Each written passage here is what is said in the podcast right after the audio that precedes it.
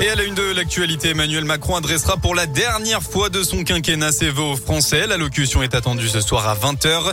L'année dernière, le chef de l'État avait consacré son discours quasiment exclusivement à la situation sanitaire et la crise du Covid-19.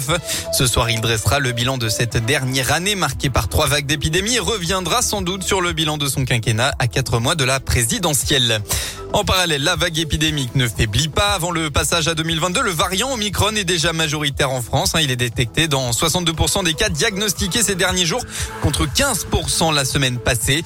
Le taux d'incidence du Covid dépasse lui les 1000 cas pour 100 000 habitants dans quatre régions, dont l'Auvergne-Rhône-Alpes.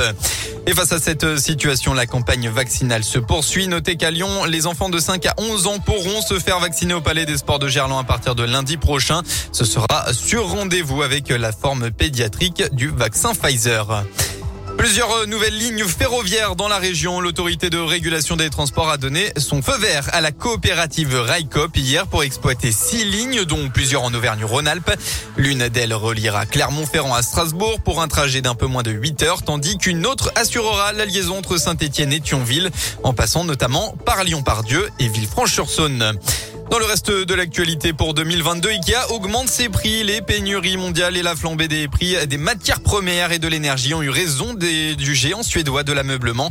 La hausse devrait être d'environ 9% pour les clients. On passe au sport. Une affaire de famille sur les routes du Dakar. Le plus célèbre des rallyes auto et moto démarre demain avec le prologue.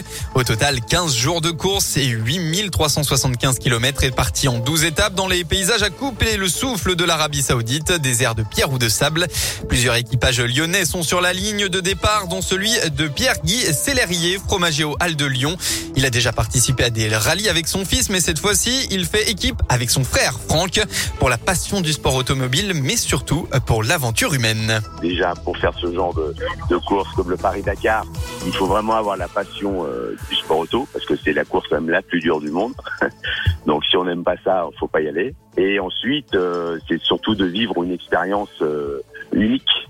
Quand on a fait une fois ça dans sa vie, ou avec un enfant, ou avec son frère, c'est vraiment quelque chose qui, qui reste marqué à vie, quoi ça nous pousse à bout, ça resserre les liens et ça montre à l'un et à l'autre, chacun des deux, euh, comment il peut se comporter dans des moments très difficiles. Un Dakar qui n'échappe pas aux critiques, notamment pour son impact environnemental sur les pays traversés.